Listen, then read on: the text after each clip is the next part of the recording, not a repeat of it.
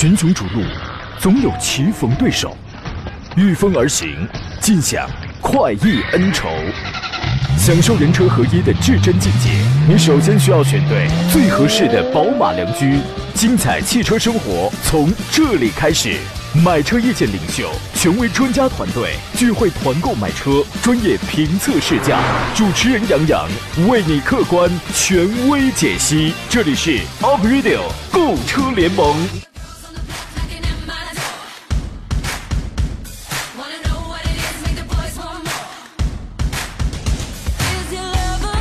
来，诸位，节目开始直播了，十点五十九分零十八秒。宜家爸爸说：“欢迎大家，节目开始了。”你怎么抢我台词儿啊？你把我的话给抢走了，你让我说点什么？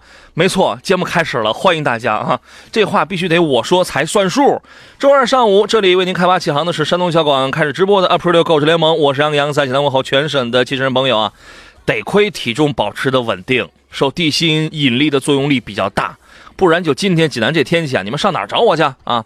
还不都给吹跑了呀？所以我建议这个体型啊过于纤细的出门，请自带配重，好吗？啊，气温起伏，咱们呀该匍匐的时候咱们就得匍匐，该添衣服的时候咱们就得添衣服，好吧？今天我们直播一个小时，欢迎跟我们来探讨解答一下选车买车的专业问题。当你不知道该买什么样的车型了，决定不了挑选哪一款了，欢迎跟我们来探讨。直播间电话已经开通了，号码分别是零五三幺八二九二六零六零八二九二七零七零，还有这种网络互动方式，你可以关注我的新浪微博，节目上、节目以外都可以跟我来互动、来留言。山东交广杨洋侃车，我们车友群的号码是四八四二幺幺零零，也请关注微信公众账号山东交通广播以及。山东小广杨洋看车团，今天我们节目开通了这个视频直播啊，这个不然那你们得多抱怨我呀，天天不开是吧？隔三差五开一回，隔三差五开一回，让你们新鲜新鲜吧。呃，关注我们的山东交通广播的微信公众号，然后在左下角就有这个直播啊，点击那就可以收看我们直播间了啊。今天做上宾呢，我觉得他就是为了这场风而来的啊。汽车专家冯安，冯闪电老师，你好，闪电老师，你好，大家好。大风起兮云飞扬，下一句是什么来着？我反正挂不跑，说的真好呀，还挺押韵的啊。这个安得猛士兮守四方，你得猛士，我得猛士。那你看，这说明你最近是得了不少人啊，是这是不是得罪了不少人呢？这是哪能啊？现在呃，在这个社会上啊，是经常挨打。我跟你讲，这是正常的，经常挨打。我都提你，哎，我不，你你提我那个这个揍的更欢实了。我跟你讲啊，您这发型是刚打理的吧？呃，油光可见的啊，对，有风的功劳。哎呀，真好！这天气啊，出门五分钟，发型六七种 啊！这个吹啊吹啊，你的骄傲放纵啊！这放纵的不只是发型，还有高田气囊。高田气囊啊，这都多少年了？是有一阵儿了，是何止有一阵儿，真的有好多年了。现在依旧是余毒未清啊！刚刚导致了丰田扩大召回三十一万多台车。这个简单来讲呢，都是高田气囊的事儿。咱们首先，咱们拿这个当一个开胃菜，咱们聊一聊。好，那个让大家来了解一下，也给大家留出酝酿你的汽车买车问题的这个时间来啊。呃，最近呢，天津一汽丰田、四川一丰、广汽丰田，还有丰田中国，根据《缺陷汽车产品召回管理条例》和《缺陷汽车产呃产品召回管理条例》的实施办法的要求啊，向国家质检总局备案了召回计划。呃，决定呢，自五月的二十三号开始，分批陆续扩大召回。车多了去了，威驰、花冠、卡罗拉、雅力士、领智，还有埃尔法，在这里边大家可能稍显陌生的，就是领智。领智它属于是一个插电车，小车型，啊，这个大家确实不大多见，但其他的应该都非常多呀。总数是三十一万三千七百一十二台，这个原因呢，基本上我看了一下，都是副驾驶的空气囊的问题，那都是跟这个高压天气囊有关啊。对此您怎么看呢？这个气囊其实，我觉得对于 汽车的整个设计安全性来说，嗯，确实是一个现在来看不不可或缺的吧，很重要啊。对，确实很重要。嗯，所以说这个一旦出现问题，我觉得作为车主吧，还是尽快的啊，嗯，按照他的处理方案，嗯啊，尽快的去四 S 店也好。还是去一些指定的维修点也好，嗯，去抓紧的维修。对，高田气囊它集中是两个问题表现啊。根据我们以往的这个经验来做一个总结的话，一就是打不开，嗯，二呢就是它里边那个气体发生器里边它有那个碎片，它那个飞溅的时候它容易伤到这个成员。一般好像召回的比较多的都是驾驶席以及副驾驶席，对，可能副驾驶要更多一些，副驾驶多啊。当当时都是那一批采购的，那应该是同一个批号。就那一对批，嗯这个咱们呃，反正这个日期啊是挺复杂的。比如说这个花冠，花冠是一三年一月四号到一三年十二月三十一号期间生产的这批花冠，都是副驾驶的这个安全气囊啊。那个卡罗拉呢，是一三年一月四号到一三年十二月三十一号期间生产的卡罗拉。所以说，很多人听了这心里就咯噔一下。我现在我这我开的其实就是这个批次的车。你想，一三一三年的这个卡罗拉跟花冠，现在绝对还在服役啊，嗯，四五年嘛，四五年的车。嗯对吧？这个很多朋友开了那还挺乐呵呢，是吧？这个，然后呢，呃，还有一批卡罗拉是，一三年一月八号到一三年七月十号期间生产的这批这批卡罗拉，还有一批威驰是一三年一月九号到一三年七月二十七号生产的威驰，还有一批雅力士，雅力士现在应该也有少量还在服役的吧？嗯，比较少了，挺少了。慢慢的往这个下线城市开始发展了，二手车市场应该也不多见了，也不多，嗯。是吧？啊？嗯，这个雅力士呢是一一三年一月四号到一三年八月二十九号期间生产的这批雅力士领智，这个说实话我从没见过，但我知道这个车属于是一个长得跟个什么跟个奔奔长安奔奔迷你那种大小是差不多的。啊。然后呢，就是它是一个插电车。一五年十二月二十六号到一六年二月二十号期间生产了这批车，这批车呢，驾驶席气囊跟副驾驶气囊都都有问题啊。埃尔法这个应该很常见，哇塞，这个当年我们手上还有一台呢。那个舒适度是真好，呃，利用率是真差，你知道吗？没什么实用性的车啊。一三年一月七号到一四年十二月二十四号期间生产的这一批 Air 法，原因就是生产的这个未带干燥剂的硝酸铵气体发生器。空气囊展开的时候，气体发生器可能发生异常破损，导致碎片飞出啊！它这个属于是碎片飞出的，所以说，那我们就一句话呀，这个碰到这样问题的，那还要抓紧时间去这个找到你的这个销售商啊，咱们就别等他打四零电话，就也别等他的挂号信了，对吧？自个儿赶紧去找一找啊！还有一个新闻，呃，是新雅阁，广汽本田的这个第十代新雅阁呢，刚刚有消息，将在四月的十六号正式公布它的售价。你对这个车关心吗？嗯，也是从网上了解的信息吧，嗯，啊，四月十六号也是你期待吗？对，也是我觉着到了一个嗯。各大品牌、各大车型开始陆续嗯。有创新的时间。嗯，啊，然后四五月份吧，这嗯两个月比较集中一些。是，嗯。我说实话，我一点不关心它卖多少钱，我关心的是这个车出来之后，骨子里一点那个一点五 T 娘胎里带着它就有问题啊，它会不会这样啊？嗯，这个我觉着对？吧？还是真是得他跑不了，跑不了。他跑不了。嗯，它跟思域 CRV 这一套它是一样的，他他跑不了这个，所以我现在我根本我不关心它卖多少多少钱的问题，你这个知道吧？果不其然，新车前期继续全系搭载1.5升的涡轮增压发动机，后期当然它会有 2.0T 的，这个毫无疑问。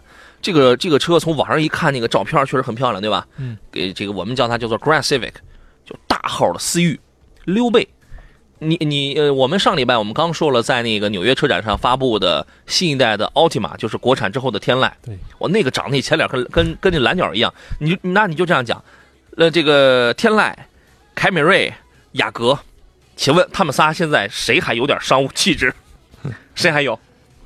真是确啊实从这三款车，我觉着从凯美瑞开始，嗯啊，然后是天籁，然后他最早啊，对他最早，然后呢又是雅阁，确实整体的都年轻化。是嗯，以后买商务车跟这跟这跟这仨没什么关系了，你知道吗？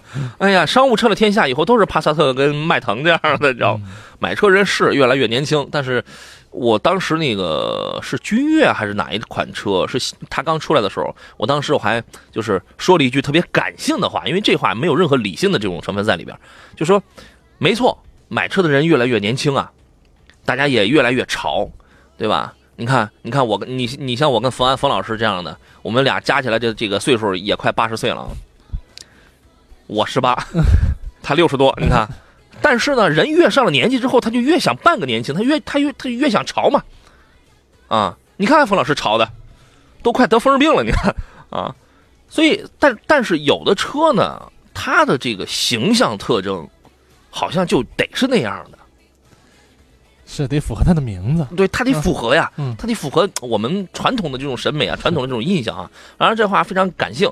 呃，第十代的雅阁马上大家也能够出来了一点五 T 啊，还有后边还有这个两点零 T 的这个动力，先期只出一点五 T 配 CVT，所以我觉得这个我们且看吧，我们且看又又有什么招或者又又又有什么说法吧。外观内饰确实是够漂亮啊，双排。呃，这个咱们就不再多说了啊。我们进入今天节目的第一段广告，休息一下。好了，我们继续回到节目当中。在看视频直播的朋友，有人给我留言啊，专业牛仔说杨，你俩在里边说的话我都听见了啊，你说的跟真事儿似的，你应该听不见啊。我们刚才说，谁要是能听见我们说话，谁给我们打款两百万啊？来吧，是时候兑现您的这个承诺了啊！来，注意遇到了挑车买车的问题，欢迎跟我们来进行探讨啊！直播间有两路电话，现在正在开通，呃，零五三幺八二九二六零六零八二九二七零七零啊，您还可以给我们来这个发微信呢、发微博、发 QQ，我们全部都能收得到啊。吴宇说，当年的本田是买发动机送车，现在的本田呵呵哒。这个希望这个问题早日得以解决吧。不忘初心说，关键是你现在年轻老板越来越多了，买个二十万的车也也叫老也叫也叫老板了啊。是，我这大小都算个老板儿啊。你看我，我我做 BRT，他们也管我叫老板，老板儿 是吧？这是不在那个，不在那个啊。呃，我们来看大家的这些个留言，从头来看吧。修一生他问的是奇骏两点五升家用可以买吗？什么时候有日产的这个团购会啊？嗯，这个嗯，我们先说这个两点五升的奇骏，其实这个是我特别看好的一个排量，特别看好的一个两点五升啊，你一定买四驱，对吧？您对这个车您怎么看呢？嗯，奇骏也是一个老车型吧，啊，嗯虽然现在改款了啊，嗯改的应该说比之前更圆润一些啊，嗯不像原来那种四四方方 老板嘛，啊，老板儿年轻了吗？嗯，对，确实也年轻了。那家庭用的话，我觉得像洋洋刚才推荐的，嗯其实买个四驱有点儿，嗯呃，浪费啊。有点儿浪费，但是嗯确实也还还是有用。它有优惠，啊它优惠完了之后，其实这个只要你能接受的话，因为它嗯毕竟它安全，它对的它的极限要更高啊。是，嗯，确实，我觉得，呃，如果预算够的话，嗯啊，包括现在这个优惠力度也比较大，嗯我觉得还是可以入手的。对奇骏的四驱，我们之前几年前我就说过一句话，它的好处在于它和 CRV 和那个荣放，其实原理上它们都是一样的，都是电控多片离合器式的这种四驱结构。但是奇骏的那个四驱，它叫 BLSD 的这套技术，反应更快。有人说这个四驱我要反应那么快干嘛呀？那你就这样好了，你比如说，那你这个陷在一些这个这个这个清来清去的这种小泥沙、这种小泥坑里啊，这种车它都越不了野嘛，那你只能陷在陷在清来清去的这种车里。别人那个轮子要要打滑，要空转转个三四秒，那个才能进行电脑才能去扭矩分配。你这个可能只转一秒，那你说有没有用？它是一个好的技术，对吧？所以说这个要买它的四呃这个四驱车型啊。魏忠臣说，观致三值得买吗？现在你侧面研究一下，您家附近那家经销商还能干到什么时候？你知道吗？观致其实确实这个品牌儿好可惜。好，确实可惜。其实车型看着从外表看也不错，嗯啊，但是确实市场没做好吧？嗯嗯嗯嗯因为什么呢？因为当时我我我个人的一个观点是什么呢？观致它是全球采购，又是以色列提供这个，又又那个又是哪个这个企业采购那个？因为车它是拼送，它确实采购了不少的这个比较好的这种比较大牌的这种原材料，导致这个车的成本上，它这个成本高，成本高之后，那你要那它是要盈利的嘛？所以它的定价，你会发现观致系列的车的定价，其实它作为一个奇瑞家里的一个一个自主品牌的话，比其他品牌它它定了它这个要高。那老百姓肯定那那他就不会接受嘛，对吧？然后你会发现观致其实也也没什么降价，对，因为它成本成本摆在那儿，车真挺好的，挺好开的，除了笨重点儿啊什么很扎实的车。但我从这个市场方面来考虑的话，那你可能真的你买了之后用不了多久，你都不知道上哪去服务去，你知道吗？啊，小辉说杨洋又帅了，哎，岁月催人帅啊，都是岁月惹的祸。开心每一天说，杨洋、冯老师，你们好，请问斯柯达明锐的二零一八款一点零一一点六的自动豪华可以买吗？家庭使用，嗯，冯老师觉得呢？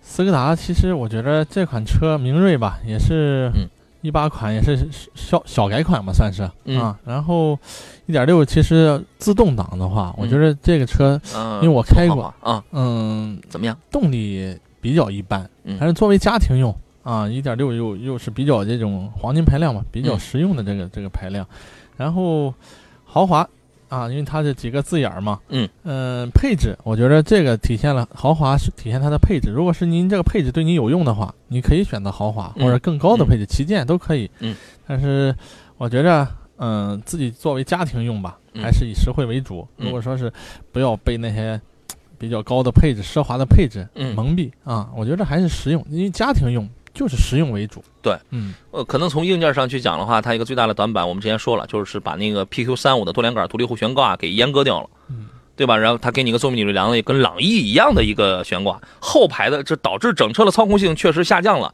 然后后排的舒适性确实是下是那个下降了，啊，但是这个这个车毕竟跟速腾要是比起来的话，虽然从悬架从底盘技术上它不如现在的速腾了，但是价格便宜。是确实很便宜。价格便宜、嗯啊，所以说呢，你可以这个自己琢磨啊。一米阳光说，帕萨特的 1.8T 的尊荣和迈腾的 1.8T 的领先，我不考虑价格，请问哪一款适合家用呢？我建议你等一等，帕萨特因为四月份马上它要出新款了，是，嗯也也，我觉得出新款，一个是老款肯定会大幅的优惠、嗯让利、嗯啊，那老呃新款的话，可能技术更好对，技术更好一些，所以可以再等等。真的，你嗯你不用等很久，那就这个月的事儿了嗯，是吧？您可以等一等啊。富家子弟说，刚刚在路上看到一款大众 EOS，好少见哇！这个这个车在路上是不是从您那儿买二手车买的？嗯，市场上这还真没有，应该一一年以后就不多见了吧？嗯，很少。说这佳能啊，佳能什么意思啊？敞开了棚更刺激。对啊，这车应该就是现在你原来说过吗？没有，我印象当中应该一一年以后应该就没大有了嗯啊。呃，陈守坤说：“杨老师，荣放两点五的怎么样？啥车好啊？刹车，他其实他想问的是刹车好使吗？他发的是啥车好使吗？嗯，就是知道问问这个的时候，得先问刹车是吧？这好像是原来是有有一故事啊。在丰田系列的刹车嗯，我觉得我们都开丰田车，对嗯丰田的刹车还是有有这种体验嘛。你那个怎么样？你你那刹不住吗？刹车行程比较长，但是舒适度是比较高。哦，我觉得这是怎么说呢？就是明白没有好没有坏哈。对所以说对对对，有人喜欢那种令行禁止的那种刹车。是是是，不甚至一样甚至我们开过那么多车，我我个人比较喜欢的，你知道是什么样的啊？就是它那个刹车行程比较的长，嗯前半段可能是比较柔和，你可以慢慢的叮，你可以过来，但是你再往下再踩一丁点儿就立刻停住。真有很多车它是它是这种逻辑的啊。您给说说您那个车，我记得原来腿挺长的呀，这磨没了这是啊。所以说我觉得丰田系列车都存在这种问题吧。啊，因为哦我觉得从雅力士，嗯呃，威驰嗯这种车，包括卡罗拉、这个凯美瑞，嗯，这个这些档次的车，都存在这种问题，应该是和设计有关系。所以说，嗯如果是您适应这种，呃嗯，这种车型的这种刹车的设计吧，嗯，我觉得还是对整体的舒适度还是可以接受的。只是说，呃，如果你开习惯了那种点一下就有感觉那种，嗯你可能突然开这种丰田车，确实有点不习惯。嗯，嗯，比较绵软是吧？对，确实软。嗯，那请注意跟车距离吧。反正自个儿的车呀，自个儿的骡子，自个儿的马，自个儿得摸脾气，是吧？副驾驶机说：“佳能相机 US 系列呀，哦，我知道，我我也玩这个，就是我刚哦，嗨，这是调皮调皮啊！话上多节说，听两位老师说的啊，上个礼拜我把 Jimny 给提回来了，然后我开到河沟里试了试，一个字儿非常爽，感谢两位老师啊！你还记得上周那个找咱们买那个 Jimny 那个？记得记得。啊嗯，我就想问一下，你你现在上来了吗？那河里那个水啊，这个季节可能挺凉的，你知道吗？别老在里边泡着，对对身体不好。哎呀，我这个想起打那个吃鸡游戏来了，你知道吗？什么车哪儿都能去，哪儿都能去啊。呃，再看一下，豆豆说十五万落地，分别请分别给推荐几款 SUV 跟轿车，空间要大，配置要高，轿车得要合资车。十五万落地了，轿车的合资车，那那也就是基本那都是紧凑级车，对吧？紧凑级车在十二三万的这种紧凑级，比如速腾，呃，谁那个名图、是，也就是这个比较紧凑。新轩逸这种算空间还还大一点的吧？嗯，啊，还有吗？十五万左右。轿车反正它得要合资的。对，标致四零八原来空间挺大，挺挺大的，但是但是现以现在的眼光来看，那个技术太粗糙了。是，我觉得，可能这个价位，如果说十五十五万落地，只能是十二十二三万吧，紧凑级嘛，嗯紧凑比较紧凑了。对，嗯其实速腾的空间也不大，勉强够用吧，是，勉这个勉强够用。嗯，呃，现代那个名图的空间我觉得可以，对，是吧？啊、嗯 s u v 呢，因为 SUV 它没有什么要求嘛，是国产还是合资了，这个它没有限定了。您给推荐几个吧？SUV 就选择就比较多了。如果十五万的话，我觉着合先说合资的，嗯呃 XRV 啊，嗯我觉着、呃这个好小这个对 确实，啊因为十二自动挡的十二三万，也没有大的，嗯，确实没有大的，国产有大的。国产有大的，对确实嗯，啊，呃，H 六神车，嗯那就可能这个十二三万就能买的比较高配置的了。两两点零 T 的、能能入手了。啊，对，其他的长安 CS 七五这个除了后排的那个顶子要低一点之外，我觉得空间是够用的嗯啊。荣威的 RX 五呢，其实我觉得这个车的空间也可以，因为因为他们这十万左右出头这些车整体空间相差并不大，对，都差不多。对吧？嗯吉利博越，吉利博越的那个我刚刚研究了，它刚就是二零一八款的那个博越啊。因为它那个极客系统就是那个人机对话、人机交互那个系统，我刚研究了它有一个功能，就是它这个功能它新增了一项，挺有意思，你知道吗？群雄逐鹿，总有棋逢对手，御风而行，尽享快意恩仇。享受人车合一的至臻境界，你首先需要选对最合适的宝马良驹。精彩汽车生活从这里开始。买车意见领袖，权威专家团队聚会团购买车，专业评测试驾，主持人杨洋为你客观权威解析。这里是 Up Radio 购车联盟。来，诸位，欢迎继续回到为您直播的 Aprilio 购车联盟的节目当中啊！有在看视频直播、在看视频直播的朋友，有人留言说见到杨洋了，兴奋啊！你有多少天没吃肉了是吧？这是刚才还有人留言呢，说闪电老师好帅呀啊！那我觉得真是有的人这个眼神可能也挺不济的被风刮的，被风刮的。啊，那他也挺骄傲放纵的啊。闪老师，感谢你的赞美，感感谢你言不由衷的这个赞美啊。剩下半个钟头，咱们依旧聊聊这个挑车买车的问题啊。大家遇到了此类问题，您可以通过直播间两路电话直接来对话，咱们聊个透彻。零五三幺八二九二六零六零八二九二七零七零，您还可以给我们发微博、发微信、发 QQ，我全部都可以照单全收。观看视频直播，请关注微信公众账号“山东交通广播”，左下角就有一个直播间啊。咱们刚才有没有遗留问题啊？有，有，有有。十五万落地的那个 SUV，嗯嗯 SUV 刚才嗯合资的还是推荐这种 XRV 合资的小一点一点五升的、一点四 T 的、一点八升的，对吧？嗯那么就这几个了，嗯都是小号的。对。那国产车可能更实在一些吧，嗯个头也比较大，对，排量也有也比较大，动力也比较好。嗯嗯，H 六，我觉得这个应该，嗯，作为国产嗯 SUV 里边的这个领导者吧，嗯我觉得这个还是可以去看一下。，H 六嗯，两点零 T，对，因为两点零 T 的跟它那个现在的那个湿式的双离合的这个变速箱匹配的是比原来稍微要好一点，嗯也会有点顿挫，但是说实话比原来要要好点。你同样你十万冒头，你买个两两点零 T 的车子，你那你这个这个动力好啊，对吧？一点八 T 的这个博越，嗯博越的这个，哎，对我想起来了，刚才我我想说的是博越的那个极客新的智能语音交互系统，啊，这个配置跟功能非常好，这个大家可以去体验。我就刚研究，我就刚发现它那个功能啊，你你这个比如说，我就告诉他，我我我说我饿了。它会自动给我导航到附近的这个饭店，它会歘，它给我出来一溜，附近有哪些有吃饭的地方。还导你的大数据吗？看你喜欢吃什么，有吗？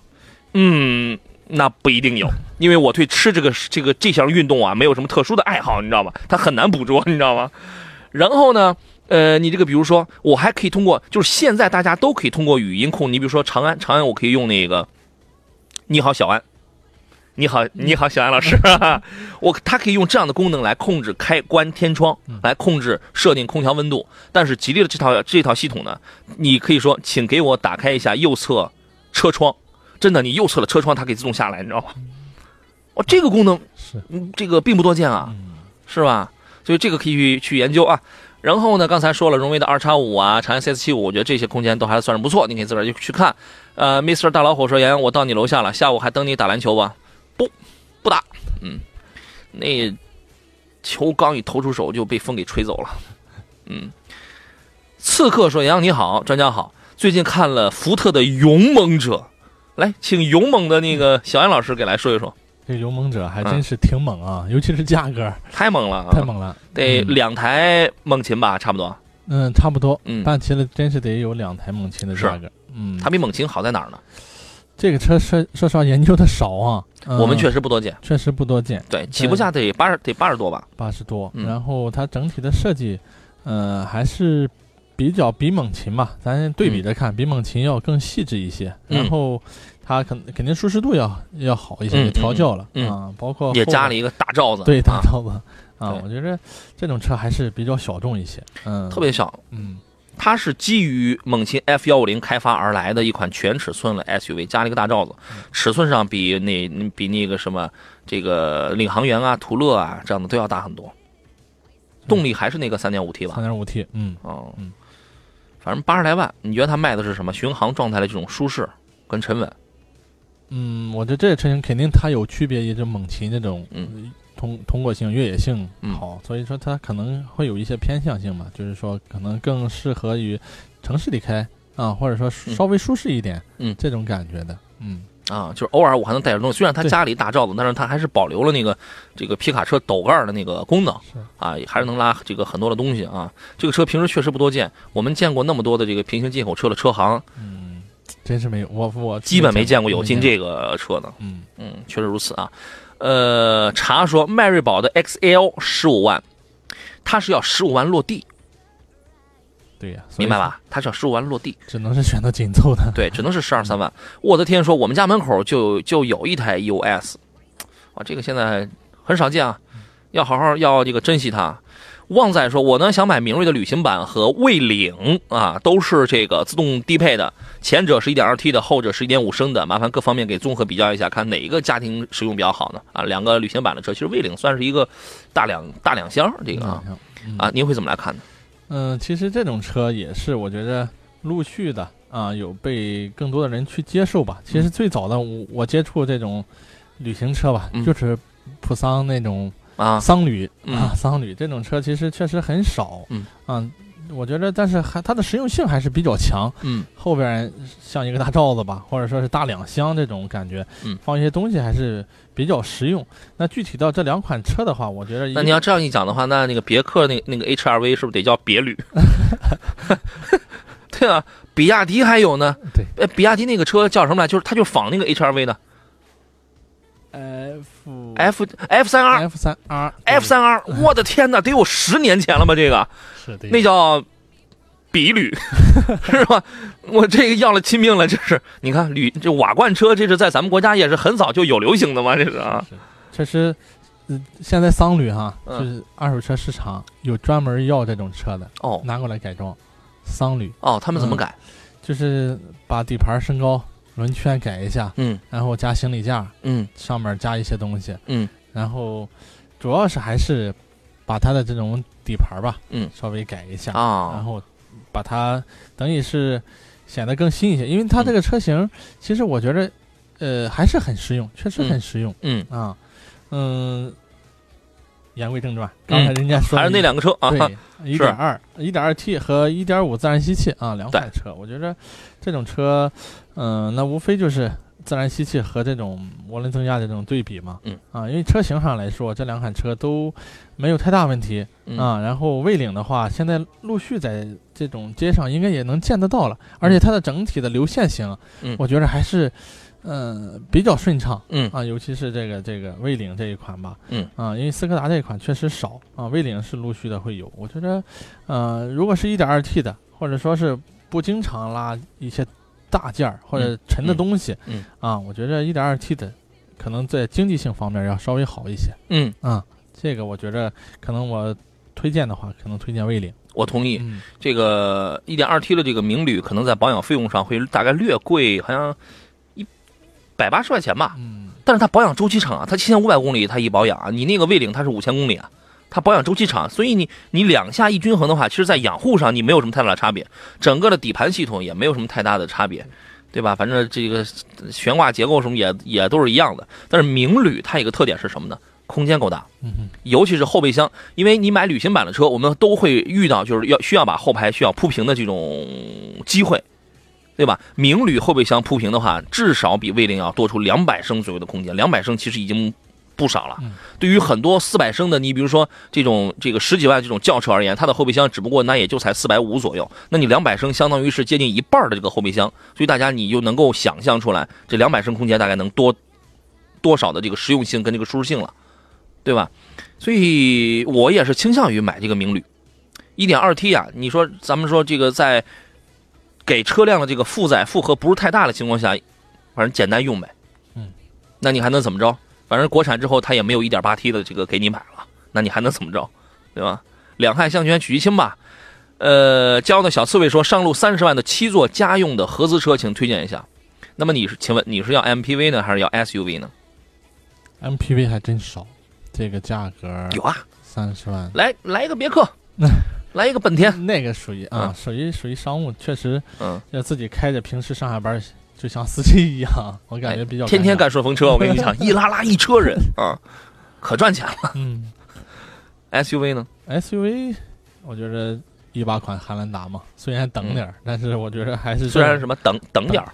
等等两个月，哦，现在还在等，等两个月，还加价呢，哎家，臭不要脸，这是啊！你配置那么低，第三排舒适性那么差，然后还得加价，哎呀，这这几个真的，一八款汉兰达呢，只有它只有顶配车三十多万的顶配车有 LED 的灯，你知道吗？哎呀，太嗯寒碜啊！然后呢，嗯，SUV，嗯，锐界的话就比价格低一些了，锐界现在优惠四万，对优惠的多，没有二呃原来三十一万九的那个四驱豪锐，你优惠四万，那你算吧，二十七万你能买一个四驱，对，然后二十九万九的那个两驱豪锐，你二十五万你能买一台两驱豪锐，就是那两个车的配置真的够用。嗯。啊。嗯，我觉得也就现在主打的这种七座 SUV 也就这两款，我觉着对原来还有胜达、索兰托，我那天节目我把索兰托这名字给忘了，你知道吗 对？然后刷出来很多听众都在提醒索兰托呀，你经常有的时候你话到嘴边，经常就容易忘啊。还有什么道奇酷威什么，现在这些说实话见不到了，都不主流了。嗯，都不主流了啊！如果你喜欢硬汉的话，那个荣威的 RX 八呀，这个车因为它刚出来，这个车它是先出了样车，它的样车顶配四驱七座旗舰顶配是二十五万多，但是呢，这个厂家明确就说了，这这一批呢是一些样车，我们还要再测，还要继续再去，呃，你比如说根据媒体了，根据消费者的一些意见，还要再去再改一下。这个车我为什么说你可以看呢？就是说，如果你是想去选择一款很硬朗的车的话，这个车比汉兰达、比锐界它都要硬。非承载车身，中央跟后桥两把差速锁，全领域全全地形操控模式，六种操控模式，啊，所以说那个我们那个我前段时间去到那个太武那个张家口太武太武小镇，二零二二年冬奥会就要在那儿搞那个滑雪嘛，那个坡观测是二十八度，其实那顶上那个很陡，大概是三十来度，爬上去下来，啊，我们先进广告，马上回来。好了，诸位，刚才我们还在讲这个，我跟冯安老师还在讲说这个时间过了太快。这档节目你有没有觉得这个时间太快了过的？像闪电一样，像你似的，这个植入是很到位的嘛啊！我们还是我们还剩下最后的十分钟啊，依然来看大家的这些个问题。刚才应该也没什么遗留问题了啊。呃，旺仔他说这个明锐的 1.2T 啊，他就问刚才那个旅行版啊，要加95号的油吗？这个应该不会吧？这个你看一下那个使用手册，对这个其实，呃，应该上92就可以。对，应该九十二就可以。对啊，呃，谁与争锋说旅行车现在很流行，临沂有一个桑塔纳旅行车队很拉风。是吧？我说这嗯种车，现在确实包括这二手车市场上，嗯好多都是收这种车，嗯然后拿去改装。你知道我原来我在临沂，临沂有一条道路特别的美，对吗？临沂的朋友，滨河大道。有一年我在那个滨河大道上这个走的时候啊，我亲眼见过，好多年了，印象特别深刻。冬天很冷，你知道吗？有一哥们儿就拿那个桑塔纳给改了一个敞篷，他改的很简单，就是把顶儿就是给那个锯下了，把那个车门框子给那个锯下了，然后冬天滨河大道上风特别大，开着哒哒哒，然后开着，戴一摩托车头盔，穿一羽绒服，系一围巾，然后开着啊，那个确实也挺，好。嗯，挺好。自个儿开心就就行嘛，自己开心比什么这都重要啊。呃，这档节目咱们不修车啊，修车的问题您可以到我们今天呃下午三到四点的这个节目当中啊，去找这个武红武大姐去讨论一下啊。我们继续来看大家的这个留言。阿尔卑斯不不只是山说，两位老师可否给介绍一下介绍什么呀？我也没看到你的问题呀。说到那个刹车那个事儿，二十八华升的传人说奔驰 C 两百都刹不住。我现在我越来越确定那件事儿是假的，嗯，现在没有具体的再往下延伸的消息没了。唯一能够取证的就是行车记录仪，但是那个车主不拿出来，他说行车记录仪已经送给有关部门去那个鉴定去了。我觉得这个事儿，你你越想呢，你因为我之前我是没看过他这个案例啊，我就看了那微博上有一句话在那儿介绍，你知道吗？后来我就越琢磨，我觉得越这个不大对啊。他他是这个哎，他是什么？他是没了刹车了，同时还没了这个电动助力。它是两套系统嘛，它一它它它那个机械的呃，它是它是定速巡航失灵了，定速巡航失灵了，然后同时机械刹车也那个也这个不管用了，这种出现的概率太低了。关键是你在咱们国内这种交通流量下，它以一百二十公里的时速跑了一个多小时啊，嗯，心里也受不了。那我那要我我早崩溃了，我跟你，我跟你讲啊，呃，廖小刚说，长安瑞城的 CC 现代的名图家庭使用，要求后期小毛病要少一些，请问该怎么来选呢？嗯嗯，刚才也说到名图了哈，嗯我觉得这两款车，一个是咱国产的啊，比较小的小众一点的吧，嗯瑞驰 CC，嗯，这个车确实了解不多哈。嗯，名图其实还是我觉得整体销量还是不错，而且从原来的老款改到现在新款，嗯啊，外形上也有好很大的升级，嗯，还是不错吧。我觉得如果说是我推荐，可 可能名图可能占优势一些。名图嗯肯定不会，你肯定不会推荐他去买 1.6T 的吧？那不，嗯，对，因为 1.6T 的动力很好，它保值太长。确实是，嗯嗯、我觉得这个车，尤其是现代品牌的车吧，嗯呃首先不要一上市就买，那、这种上市可能它的定价略微的会高一点儿，等三个月、两三个月，现在这个套路有点改，就是一上市就很低。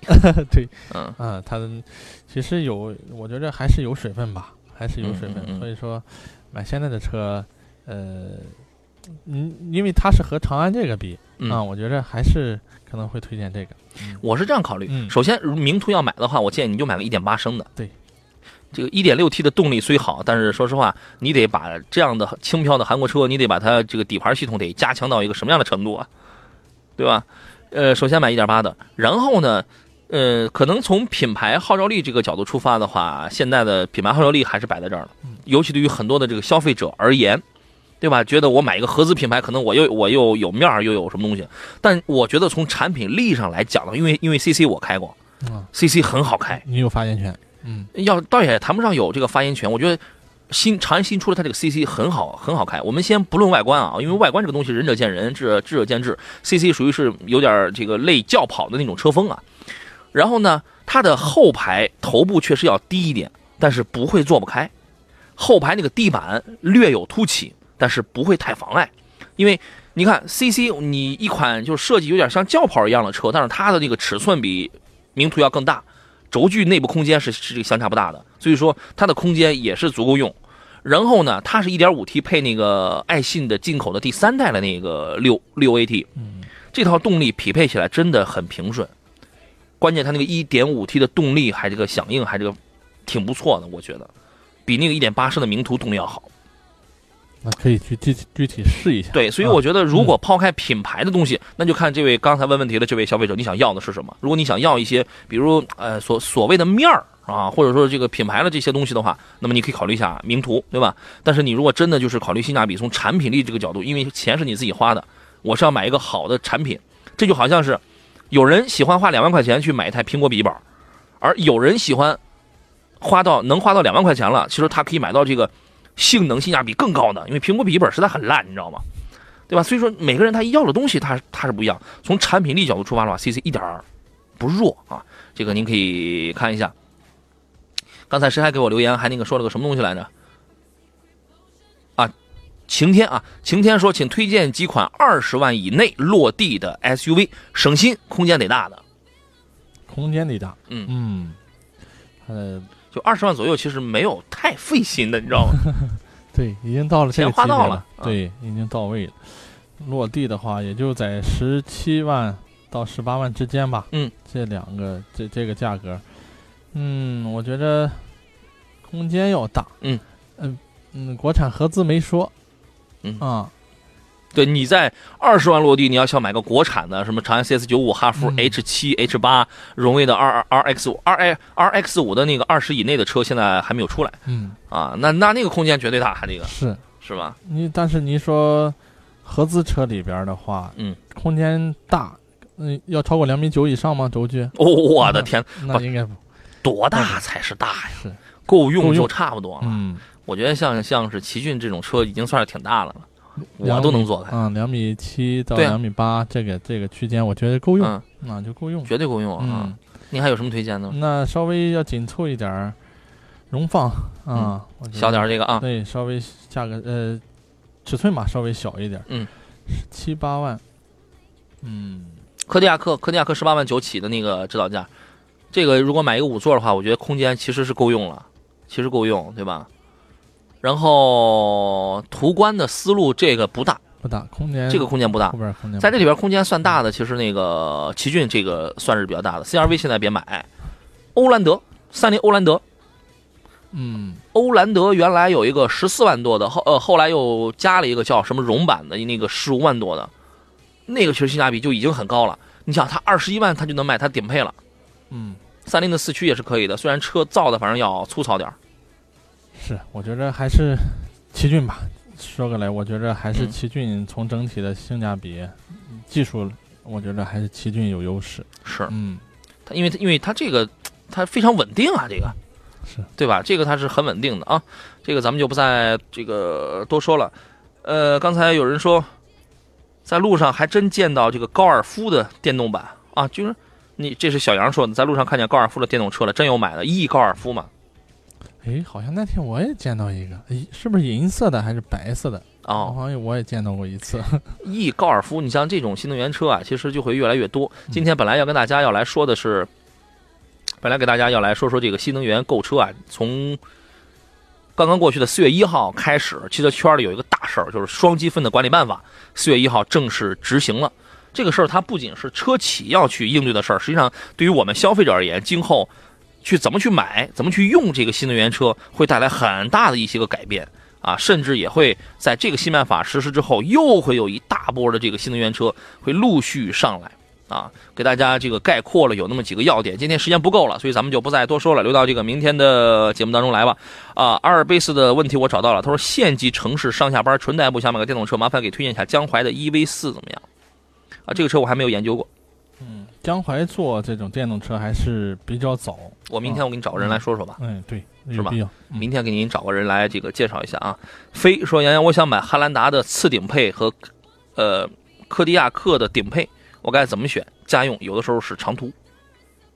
家用嗯长途，嗯嗯，我觉得两款车现在也是确实关注度都比较高哈，嗯尤其是汉兰达啊，现在也是加加价，这个等车啊，都这种现象比较明显。嗯科迪亚克其实我觉得还是比较实用，嗯啊，它的整体的这种呃定位，我觉得比汉兰达更实用一些嗯啊，比较扎实一些。如果说是我觉得讲究实用，呃经常跑高速的话，嗯、科迪亚克也是不错的选择。嗯嗯嗯、汉兰达可能一加价一等车，可能心理上可能不太好接受。对啊，嗯，又加价对又得这个等，是是吧？嗯科迪亚克的这个顶配性价比也是蛮高的，你看的是两两点零 T 的呀，这个已经完全够用了。基本上这个大众家里呃目前为止的呃比较高的那些技术，其实在这个两点零 T 的车上已经用上了，嗯，对吧？已经可以了。